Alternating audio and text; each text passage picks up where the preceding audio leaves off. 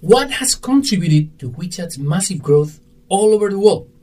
What features make WeChat so instrumental for people's life? Our guest today is Stephen Wang, known internationally as one of the co-founders of Rotten Tomatoes, a leading entertainment website focused on movie reviews and news. But most recently, the person that led user growth and engagement at WeChat. While in WeChat, he initiated the growth department and managed a team of product managers and engineers to help scale WeChat from 300 million to 1 billion users in China and around the world. In today's episode, Stephen will give us a deep dive into WeChat as a product and the mobile only mentality behind it. As the head of growth in a product centric company, Stephen shares the metric he cares the most how much value can you deliver to the individual users? He will also take a look at the major shift that has happened regarding the product management philosophy in China, with ByteDance, the company behind TikTok or Douyin, as the best example. This is Oscar Ramos, your host for today. This is a special episode which is a bit longer than normal episodes. Listen until the end, and I'm sure you will benefit from the conversation. They don't think about their customer. They don't even know who their customer is. How can women actually support each other? Blockchain is essentially a very fancy database. You can do it now with what is existing today. Like in China, it was a crazy thing. You know? Mobile, mobile, mobile, mobile internet, mobile app. There was never lack of data in China. It was more of people who knows how to use data. It strikes me as the lack of awareness of what it means to do an exit. You're listening to the China Startup Pulse, your looking glass into the Chinese investment and startup ecosystem from the movers and makers themselves. Please don't forget to share and comment on whatever platform you use to listen to this podcast.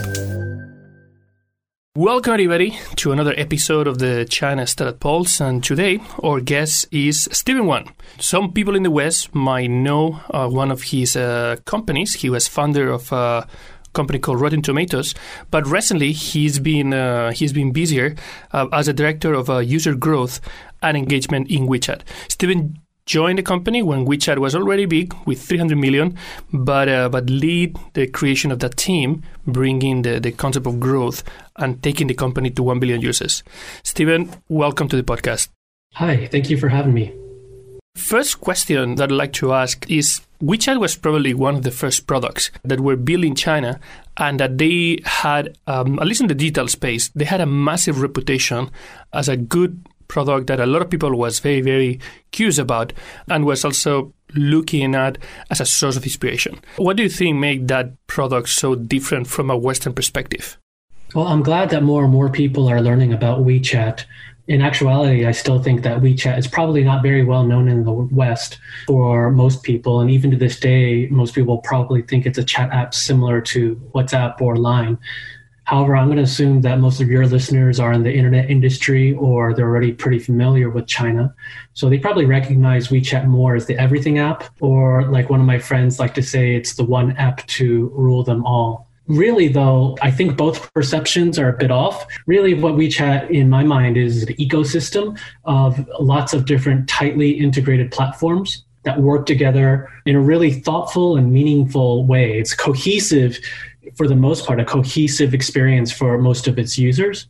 And by saying it's a platform or a series of platforms, is saying that actually the value, the mass amount of usage and value derived within WeChat is actually created by third parties, by software developers, by businesses, even by the users themselves. So the ecosystem actually thrives by having mass participation across all of the different platforms. So the reason I think this is a little bit different than what Western users are accustomed to is because that kind of ecosystem actually hasn't existed in the West for quite a while. I think the closest thing you can imagine it to is the old Windows Intel ecosystem back from the 90s, where essentially, you know, Windows was a fantastic platform that brought on billion, a billion uh, users to begin using PCs. But uh, despite having fantastic core features on the operating system and great software that Microsoft created themselves, like the Office suite, in fact, a lot of the usage, if you go to games or if you go to other productivity apps or communication, were created by third parties using essentially SDKs and APIs provided by the operating system itself. So since that time, you know, the internet has grown and we have huge companies like Facebook and Apple, Amazon and Google, but they tend not to be able to build such comprehensive or cohesive ecosystems. Largely, I think because we're all sprouted from some kind of core functionality that really made it difficult for them to expand into other functionalities just because they didn't happen to hop onto a platform like the mobile platform quite as quickly as WeChat was able to. WeChat is a product launched by a company called Tencent that um, has a first success with another product uh, called QQ that was uh, a clone of another company called ICQ. I mean, maybe not many people know ICQ and, and the number, the user base of ICQ today is not necessarily very big, but the user base of QQ is pretty big and definitely was a foundational product for Tencent. And for WeChat, something kind of similar happened. I mean, uh, it was, uh, I'm not sure if you can say it as a, a copycat, but at least was uh, definitely compared massively as the WhatsApp of China. But WeChat is way more the WhatsApp of China. No? People use WhatsApp a lot, but they don't live in WhatsApp, as you explained. What do you think is the, the core element that made WeChat so different and so uh, prevalent in people's lives? you know, really, it's a perfect storm of opportunities and being at the right place at the right time. I can name a couple of the key factors that come to mind. Uh, number one, I think, is just the China market itself. You know, everybody characterizes it as being so huge. But, you know, aside from just the sheer numbers of people, we also have to recognize that back in the early 2000s and mid 2000s, you know, China was still lagging in terms of internet development. PCs only ever reached a couple hundred million, so a much lower penetration of users. And in most cases, people were accessing the internet via PCs from either offices or more likely from web cafes. So home computer usage to get online was much lower. As a consequence, when mobile began uniting people around China, it was so quick to grow to a billion users. You know, and mobile is a new platform. It defines new challenges and new opportunities that PCs didn't have. Uh, things that come to mind is like when we have a mobile phone for the first time, we don't need to think about offline status. Once we have broadband mobile internet, everybody's always online. That's just not the case for PCs. Another really important thing to think about is everyone is always carrying that device by their side. People have a one to one relationship, a very personal, a very private relationship with their mobile phone. Whereas PCs, uh, for the most part, were being shared between family members or in web cafes amongst many people. And then finally, I think, you know, it is a phone. It's a method of communication. It's a method of connection. So it made it a perfect opportunity to have the core value of connecting and communicating between people for a team like the WeChat team to actually start on this point. Now, the WeChat team originally was not the WeChat team. The WeChat team, when they first launched the product, was part of the Tencent's Guangzhou research and development team. So, for those of you who are familiar with southern China, you'll know that Guangzhou is a city equal in size to Shenzhen, where Tencent's headquarters is based. It's about a two hour drive away, so still close enough, but far enough that I believe it has its own internet culture, it has its own well, for those of us know, it has a its own linguistic culture, speaking you know different dialect, Cantonese versus Mandarin, and as a consequence, I believe there's an opportunity there for the team to really think independently about how to create a more cohesive and more native mobile experience when it comes to communications. They were already responsible for launching QQ Mail, which was Tencent's super successful webmail product. So they already were very familiar with the need for communications. But I think the difference between the QQ teams and the WeChat team is that the WeChat team started basically blank canvas. They were launching a completely new product. They had the freedom being away from Shenzhen, being away from the head office. And they had also the freedom of thinking about really natively what are the core features, what are the core requirements for users in order to use mobile better. I think um, that's definitely one of the major reasons why the WeChat team eventually won out in the race for communications, even against fierce competitors within Tencent itself. Uh, for instance, like the QQ team had their own mobile QQ product that had its own issues. Uh, it continues to grow quite well, but but it's a different product than what WeChat is targeted to. to. Uh, I think another thing we also need to take a look at, to just to be honest, is that China, the I went to uh, when I first lived in China in, in uh, 2004 and 2005 was very different than the China circa 2014, 2015 as the WeChat lifestyle really began taking pace. A lot of the traditional services, a lot of the offline services, whether you had to go to the post office or to a, a state-owned bank or any of those kind of traditional services really were laggard. Um, they just were really, really miserable experiences for the most part. And when you began having these new innovative companies like the BATs, the Baidus, the Alibabas, the Tencents, the NetEases, Sinas, and the Sohus, I think that's when you really begin seeing young, fashionable engineers and product managers who have um, a lot of creativity to create services that are just superior to what the traditional services were, more convenient, to what the traditional services were, and ultimately more fashionable, at least in the first tier cities, to what the traditional services were.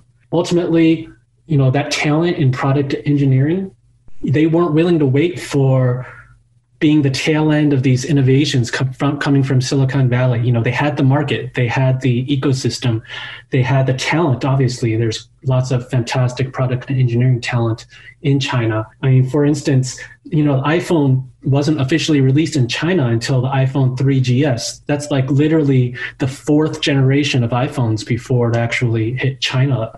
Why would if the iPhone is manufactured in China, if a lot of the engineering in terms of manufacturing is done in China, why would they wait for for the iPhone to exist in order to begin innovating?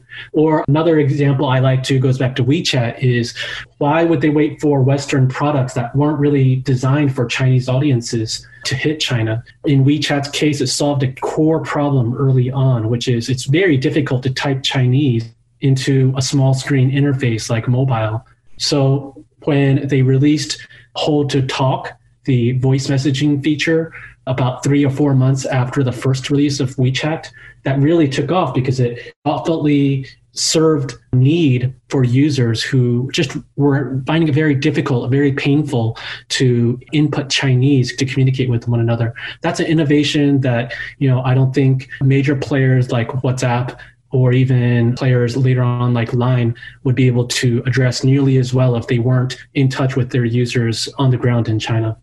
Good. So, in terms of this isolation of the team and that being one of the of the elements of success of the company, Tencent has a, a culture in terms of how they run internally that is known to really create a lot of uh, opportunities for innovation. And one of the key features of that culture, I heard that was always this idea of creating teams that are somehow independent and that they have the freedom to make decisions. Was that something that, that existed pre the success of WeChat? Was that something that uh, that was uh, like catalyzed by, by the success of, uh, of WeChat. And can you explain a bit about how this culture works? Yeah, I'm sorry, I can't really speak into the internals of, you know, like the inside the organization. I will say though, um, I think I can speak to the fact that Tencent itself is widely known to be a very product centric company. Not saying that people who do product in Tencent prevail, more that I think every person in this organization, regardless of their role, whether it be product or engineering or marketing or otherwise, are really thinking about ways to improve the value for each user of a Tencent product. Now, the way that's interpreted might be different from team to team, and the teams have relative independent ability to formulate ways to really improve the lives of, of their users. So, in that way, you have different teams who are developing products that might take a slightly different twist on how to solve particularly particular pain point for their set of users and that's why i think at uh, tencent you might see multiple offerings of a product that might share feature sets, but perhaps their approach towards solving a particular user pain point or improving the experience for a particular set of users might be different. You can see that difference between, like you had mentioned before, there was QQ, which is also communications a product, versus uh, WeChat, which is a communications product. QQ, you know, was started 13 years before WeChat, and uh, because of its legacy, with hundreds of millions of users, it was largely tied to the PC. So you can see that, you know, when you're on a PC or a desktop computer, the real estate's larger, Um, there's very important environmental differences. For instance, uh, PCs in China might be used at a web bar, a web cafe. It might be used at home, but that top computer is shared between multiple family members. There's like very different experiences between that desktop experience from the old QQ versus the new WeChat mobile, where by and large, mobile phones are have a one-to-one um, relationship between the devices and their users. The fact that with the advent of always on 3G networks um, right around 2012, 2013, that people would always have their phones online and by their sides, unlike desktop computers where you would have to have an online offline status because most of the time people did not have their computers on and online. So even though the feature set for different products might be different, uh, whether it be the platform, or the target users, the eventual resulting product and product direction are still very different, even within the same company. Mm, I actually like what you just mentioned, and, and would like to emphasize that the fact that uh, Tencent is a very product-centric company. So globally, there's, uh, I think that that is changing right now with more and more companies becoming Chinese companies launching global products, but there's a perception that Chinese products are not particularly good quality. Sometimes there's uh, questions about the quality of the technology behind. Sometimes there's questions about the UX that the products have. What are your, your views about that? Because you come actually from the engineering side. I mean, when you were in, in Rotten Tomatoes, you were more on the engineering side, and there's obviously a difference between engineering and product. Yeah, that's true. So I will have to give a disclaimer that my startups in the US, there were two startups. One was Design Reactor, which was a web design agency, and the other was Rotten Tomatoes. Even though they were small companies, relatively successful, uh, but I did play an engineering role. So the questions between you know engineering roles and um, product roles are very different. I mean, they they are the same in the fact that you know when you're in a startup regardless of whether it's in China and the US, you're asking the question of how you can, you know, provide value to your users. How do you solve problems, right? Problem solving is essential for any role at a startup. But the, you know, question of product is a little different from engineering. In engineering, it's how do you solve a particular problem? Whereas I think maybe like a key question for product managers or for people who are running product is why you're solving a problem. Now, to get back to your question, if I, you know, if I hear you correctly, a lot of complaints about product in China. You know, it's a different environment, and I will, you know, admit when I arrived in China for the first time in 2004, I also had similar opinions where I felt like, you know, like wow, like the design of the websites, me coming from the web era, were just inexplicable, very densely packed. I also had a lot of complaints about how companies were, for instance, you would register for a particular website or service, and then you'd be receiving SMS spam, you know, for time eternal uh, subsequent to that. So there weren't a lot of protections from some of the players inside the China internet in terms of data privacy and uh, data protection for their users. However, I will say that on the flip side, you can take a look at everybody knows that China has an abundance of talent, engineering talent, more and more increasingly, and I personally experienced this during my six years with the WeChat team. You know, there's an abundance of really young, energetic, and talented product and design talent as well. When you're in an environment like China, where there are so many gaps in terms of user experience, so many gaps in terms of customer expectations and the reality of the kind of quality product that you get. But you have the abundance of talent as well as the abundance of energy of young talent in China to really improve the situation.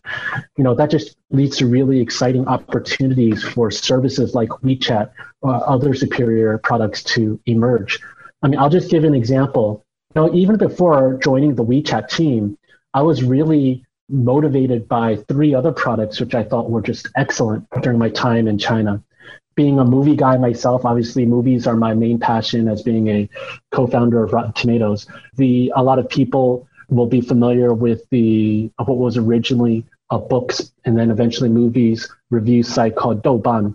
Uh, was actually a product that's um, for all the time it's been around in China has been well respected in terms of, of design and product. Um, I continue to use that that site myself. on a regular basis. And in the early days of the internet, I really appreciated, you know, the kind of product and design decisions around that product. Weibo, when it came out, Sina Weibo, uh, was actually, you know, a lot of people complained that it was a Twitter competitor. But, you know, in a few short years, as Weibo outpaced Twitter, I think the team there actually provided a lot of very unique features and value to their users that were not available on Twitter.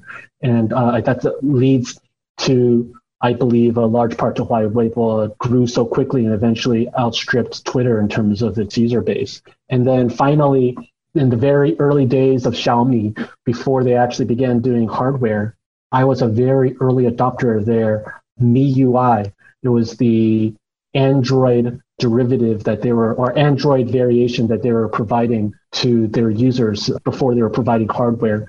And I actually uh, used the operating system, found it to be just an excellent, excellent Android offering. Actually, the best Android branch that I, you know, had experience at that point in 2011, I believe, or 2012. 2010, 2011. And, you know, it was one of the main points when I actually began using that, that Me, me UI OS, where I felt like, oh, wow, like the design and product decisions around this operating system seem to be superior, maybe even to the equivalents that you would get from, at that time, the leaders would be like Samsung or LG or Motorola. The designs seem to be actually coming from that China team seem to be even better as well as having a worldwide fan base and worldwide contributor base. So it was like an early indicator to me that Chinese development teams and Chinese product could actually have universal and worldwide kind of uh, status. Douban is a very unique type of, uh, of product. I mean, it's been around for a long time, and, and I actually respect a lot the company. I like them a lot. Even it's like a not necessarily breakthrough innovation in terms of, of the technology behind of the company. Definitely finding that very specific user base, being very loyal, for me shows and reflects a lot of the of the key ideas that are sometimes not very well known about product management in China.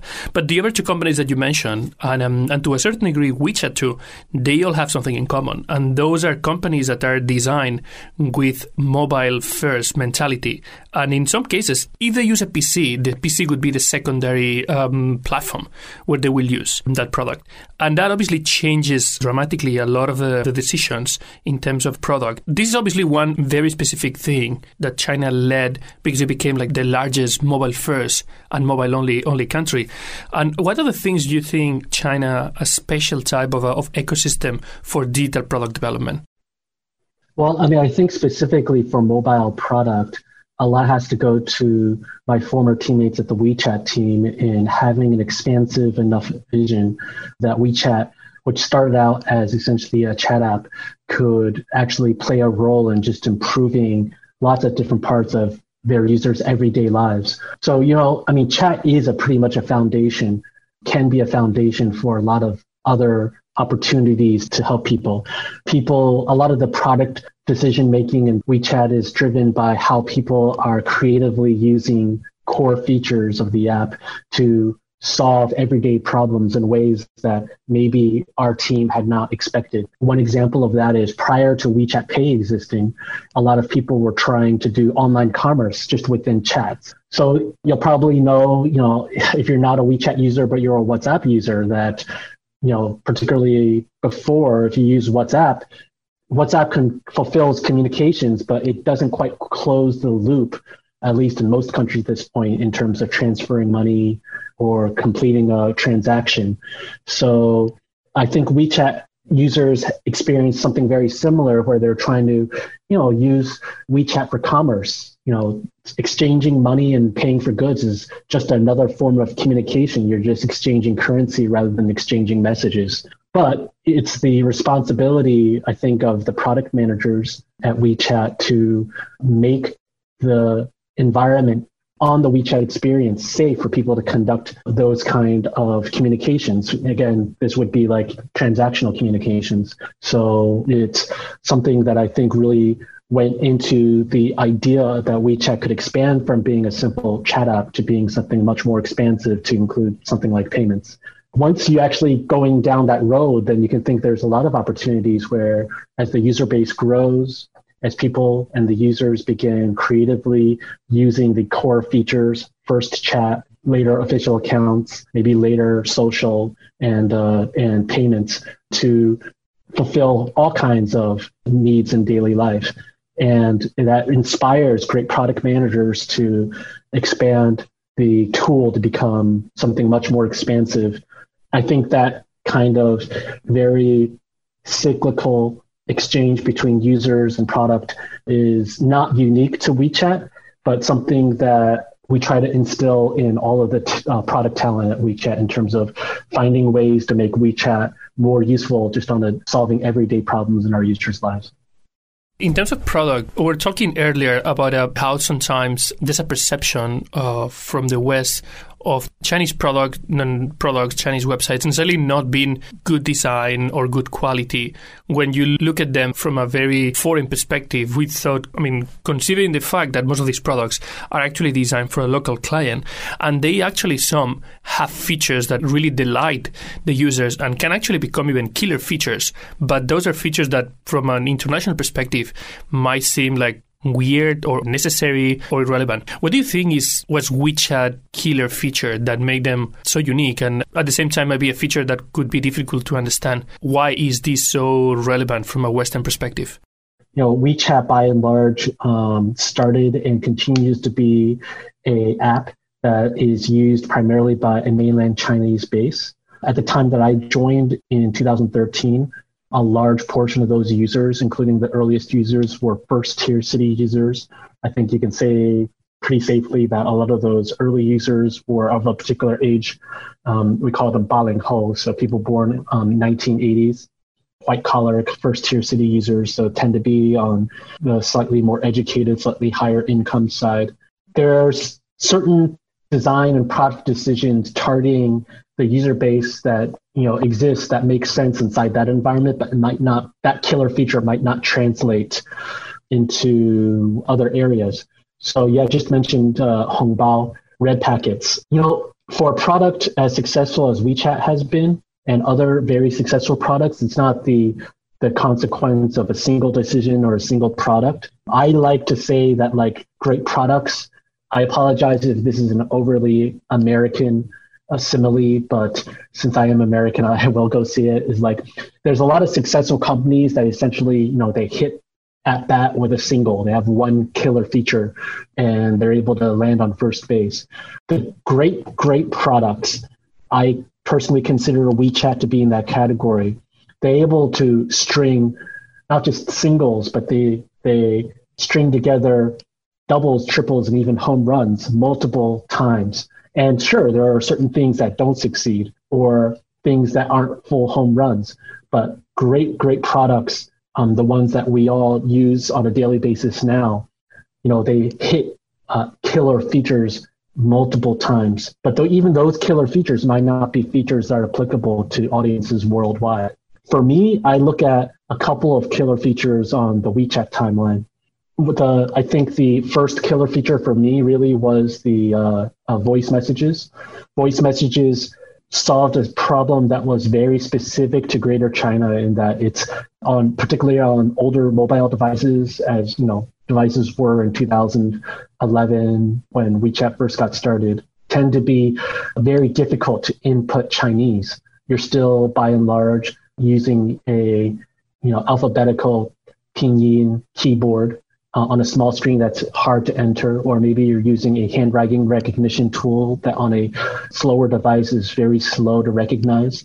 And voice messages, not only did it make it more convenient, easy for people to input text messages or to put input messages, but it also added a, a sense of closeness and personality to messages that text just can't convey.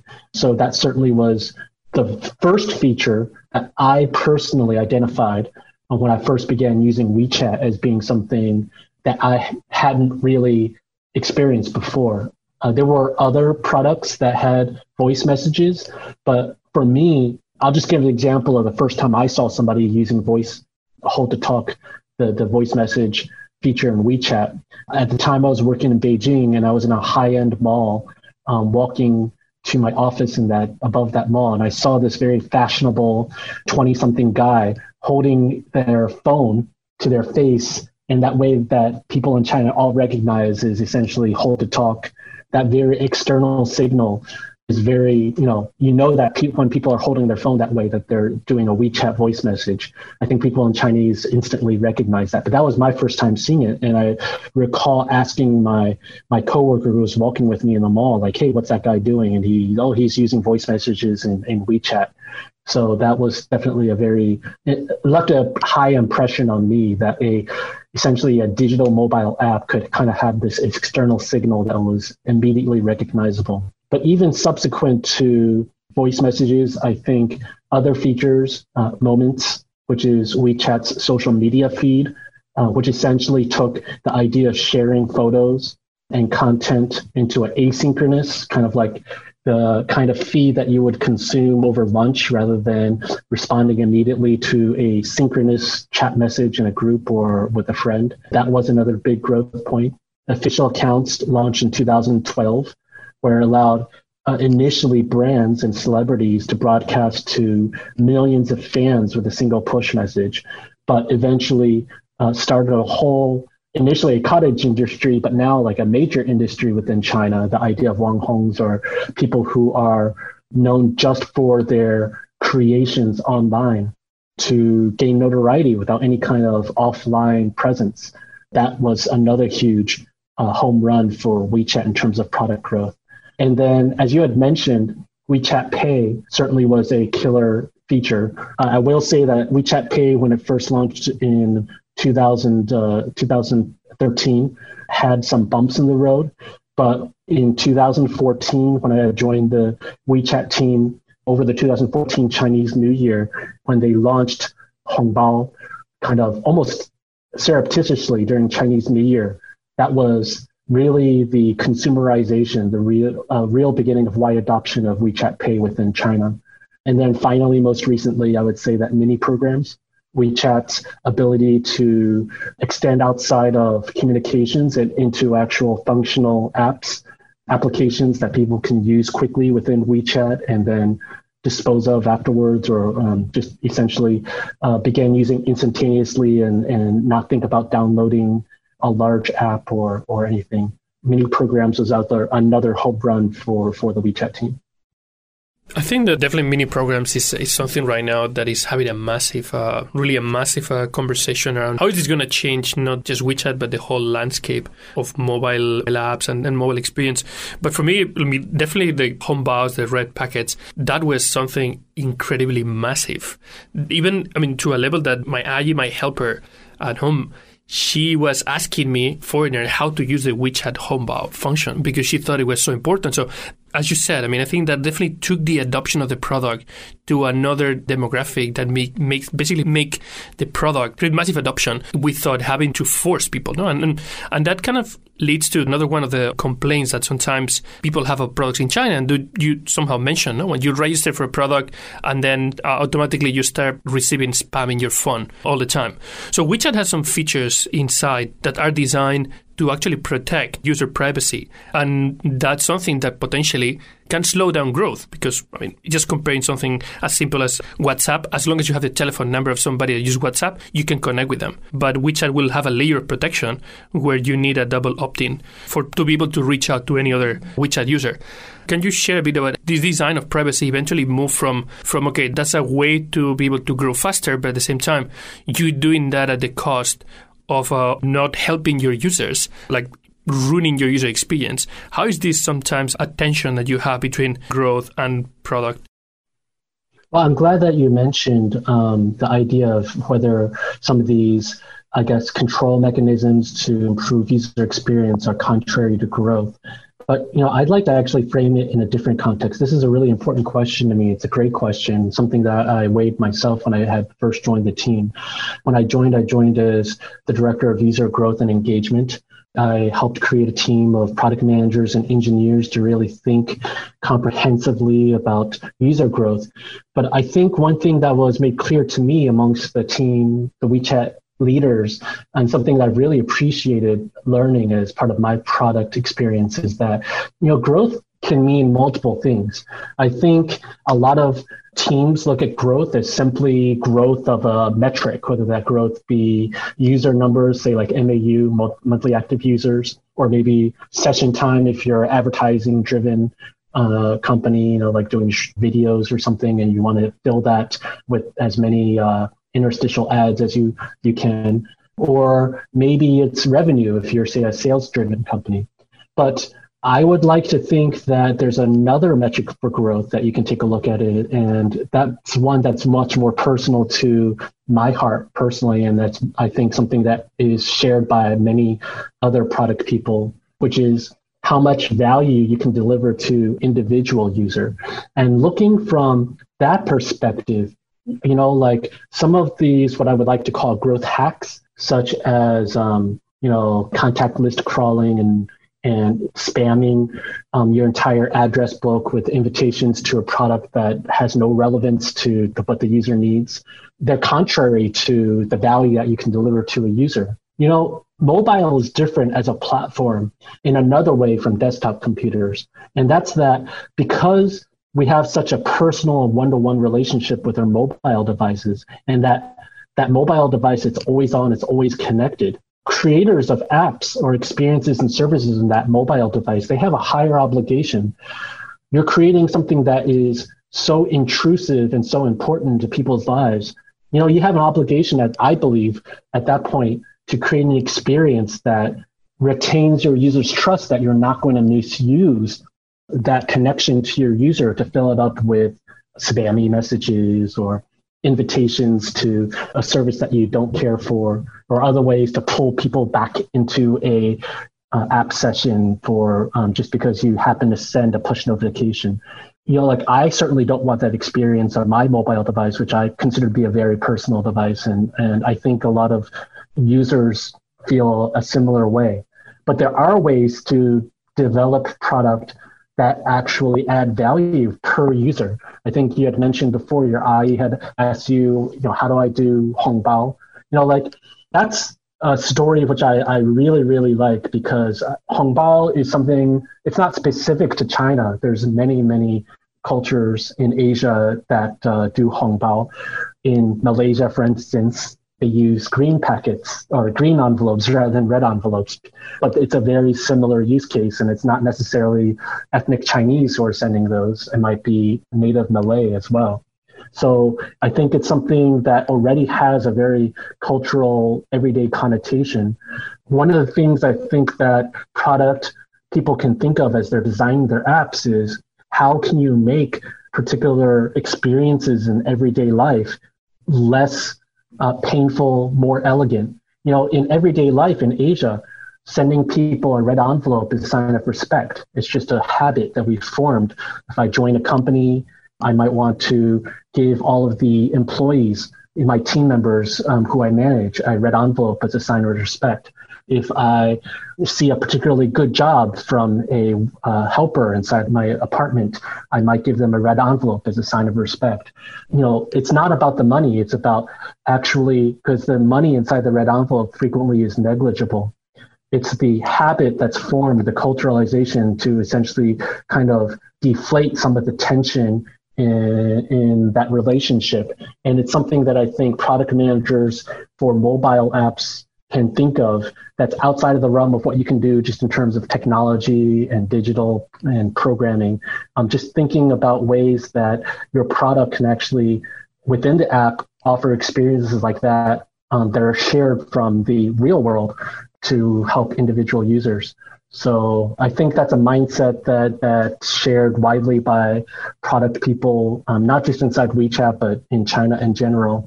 And more and more, I think as mobile lifestyle becomes prevalent around the world, is something that a lot of product people are, are thinking of now.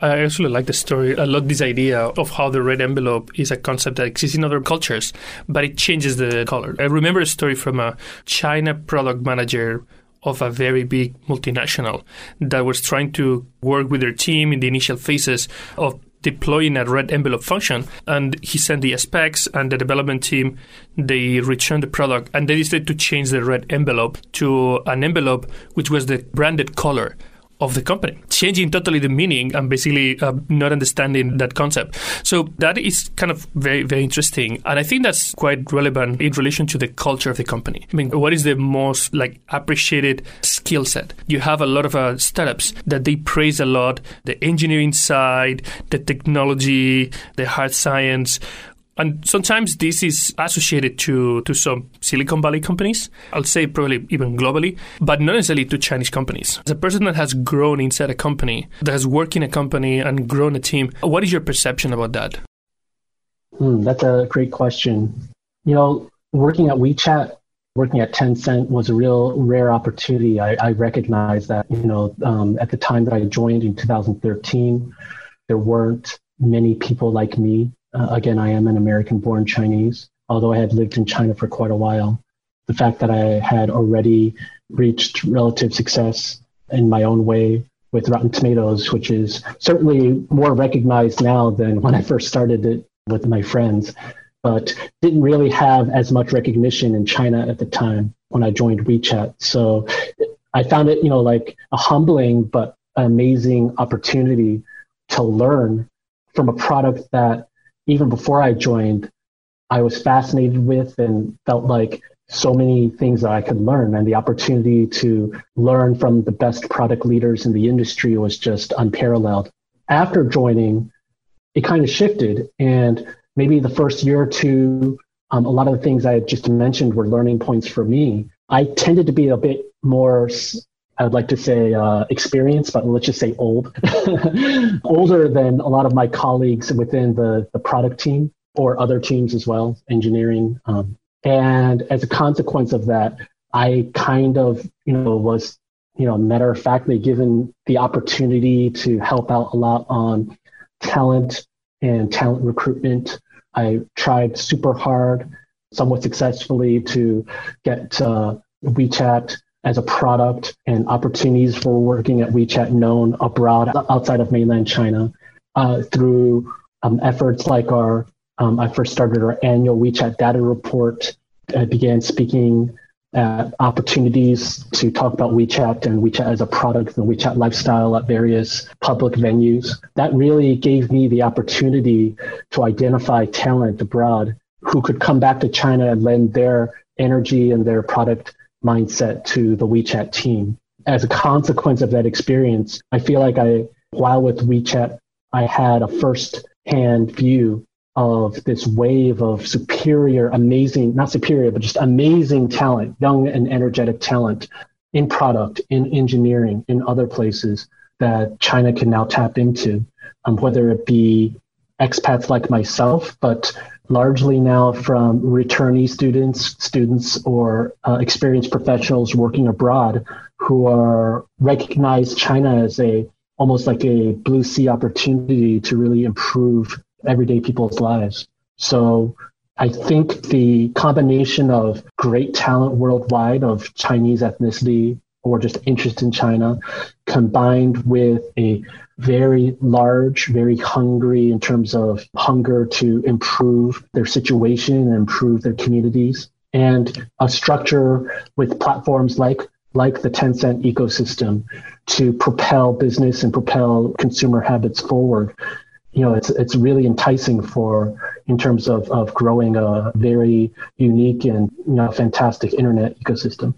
Actually, you mentioned something super I found very, very interesting, which is you're talking about a Tencent widely recognized as a very, very successful company in China and somehow also outside of China has a lot of uh, recognition. And sometimes uh, when you look at Chinese companies, you look at the leadership and the talent of the company, and there's very little international talent in those companies. And it is normal in a country, most of the employees are actually from that country, and particularly in a country that has the amount of, of talent that you have, like, a, like China China, you have a lot of local employees. But if you look at some of the top companies uh, globally, there's also a lot of uh, diversity in terms of uh, where people come from in the top leadership. Do you think this is something that is changing right now? That Chinese companies are trying to bring in more international leadership into like decision making roles in the in organizations? And what is propelling that change if that's happening, or what is blocking it?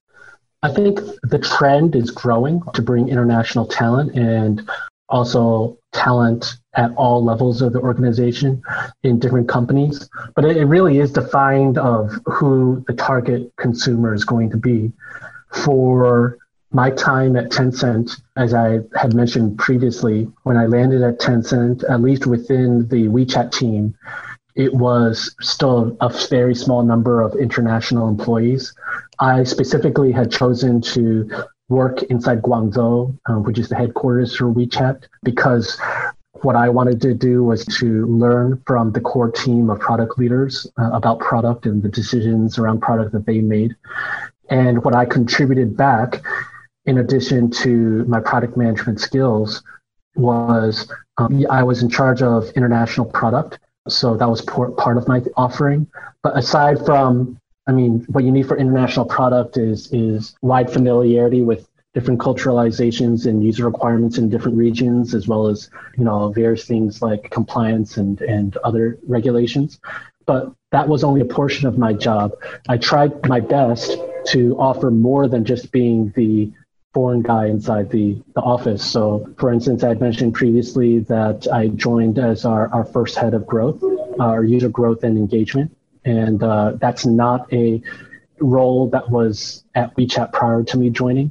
So essentially building a team of product managers and engineers to build a analytics tool set and a data informed mentality that leaders at WeChat, including product managers, could use in order to improve the product at every level, not just for overseas users, but for users all across China um, that's something I would like to think that my team and I contributed in our own unique way to the rest of the team. I had mentioned before, I believe you'd mentioned when I had joined the WeChat team, it was approaching about 300 million monthly active users. So I can't claim too much. It was already a huge product when I had joined. And the point of me bringing that up is that when you're a product that's already at 300 million monthly active users, like you can make changes that are typical for the kind of growth teams that you see in other areas, but your the behavior dynamics are very different. First, when you have 300 million users, you're probably going to cater a lot more to the user requirements from your existing users, right? Your your core base. Whereas I think a lot of growth teams are concentrated on pure new user growth. As a consequence, while we did do things like optimizations around the registration flow and user retention. By and large, I would like to think that our team was different in a way that we try to think more holistically, holistically about the user experience. And one thing I'd really like to identify are some great efforts by members of our growth team around areas of pain points for demographics of users that were not well served by WeChat before our investigations. So specifically, I'd like to identify a major year-long projects around uh, making uh, WeChat more usable by the elderly. Um, elderly in China, senior citizens is defined at 55 years old and above. And when we had first began investigating users, um, the penetration of WeChat was less than 5% among senior users. Now you would be hard pressed to find a senior who's not using WeChat. I think making adjustments to make the experience more convenient and more understandable for and less intimidating for senior users is is was key to making WeChat much more prolifically used product nationwide. Another area I, would like to identify is accessibility for our visually impaired or hearing impaired users.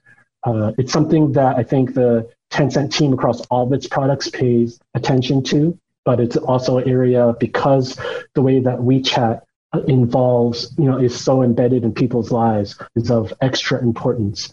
So features such as audio to text, where taking voice messages and, con- and automatically converting them to text were features that were key to making the experience for our disabled users just a smoother experience overall.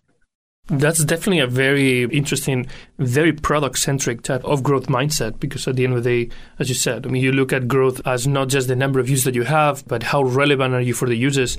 Eventually, those users become your own ambassadors, and those users are the ones that, that drive growth. And that can help if you have a number of registered users and you're measuring like active that can definitely help activate a lot of the use that you have. What do you think is the is the major shift that has happened in terms of product management philosophy in the last few years in China? I think the way the best to answer this question is just to take a look at the ecosystem overall, which is, you know, the Chinese internet ecosystem has grown so much in the last 15 years that to a large degree it's comparable to the area that I'm in right now, Silicon Valley, in terms of the diversity and also the uh, prominence of its various players. I think as a consequence, just like it is here, but perhaps to even more degree, product inside China has become diverse in terms of philosophies and directions. You know, the team that I work with was very product centric in terms of what I had mentioned before, which is delivering user value, the maximum value to each individual user. But there are equivalently, there are other organizations that are very growth driven in terms of sales growth, whether it be you know, e-commerce apps or other ones which are much more similar to Silicon Valley. I think a highlight there is um, the ByteDance team is known for having lots of different pods spread out across different cities that work relatively independently from one, one another and are developing kind of like their own product and direction with small linkages to the other product groups, but by and large independent. So that's kind of similar to what you're seeing here in the Valley, I would say, where you have lots of independent startups that are working independently. So um, that allows a bit of diversity amongst uh, within the larger organization to have different cultures within each of the different pods. You know, they're developing their own independent products. So, you know, there's a quite a diversity of different mindsets of how to manage a product and how to manage organizations inside China, just like there is in other hot tech beds. Cool. I think that's a really great idea. Okay, cool. Well, Stephen, thank you very much. I think it was great. Thank you. I just want to take a minute to thank our sponsors. China Accelerator is the number one accelerator in Asia. Not only were they the first accelerator in China, but they were the first accelerator in all of Asia. They help companies expand and grow into the China market, and Chinese companies grow into the global market. They're also the only accelerator in Asia to have a unicorn come out of it. To find out more, go to www.chinaaccelerator.com. And thank you to People's Squared, the original and first co working space in China. Based here in Shanghai, it is the ideal place for movers and shakers, teams big and small, to find a place where the entrepreneurial spirit and culture lives to call home. You can find out more by going to people squared.com.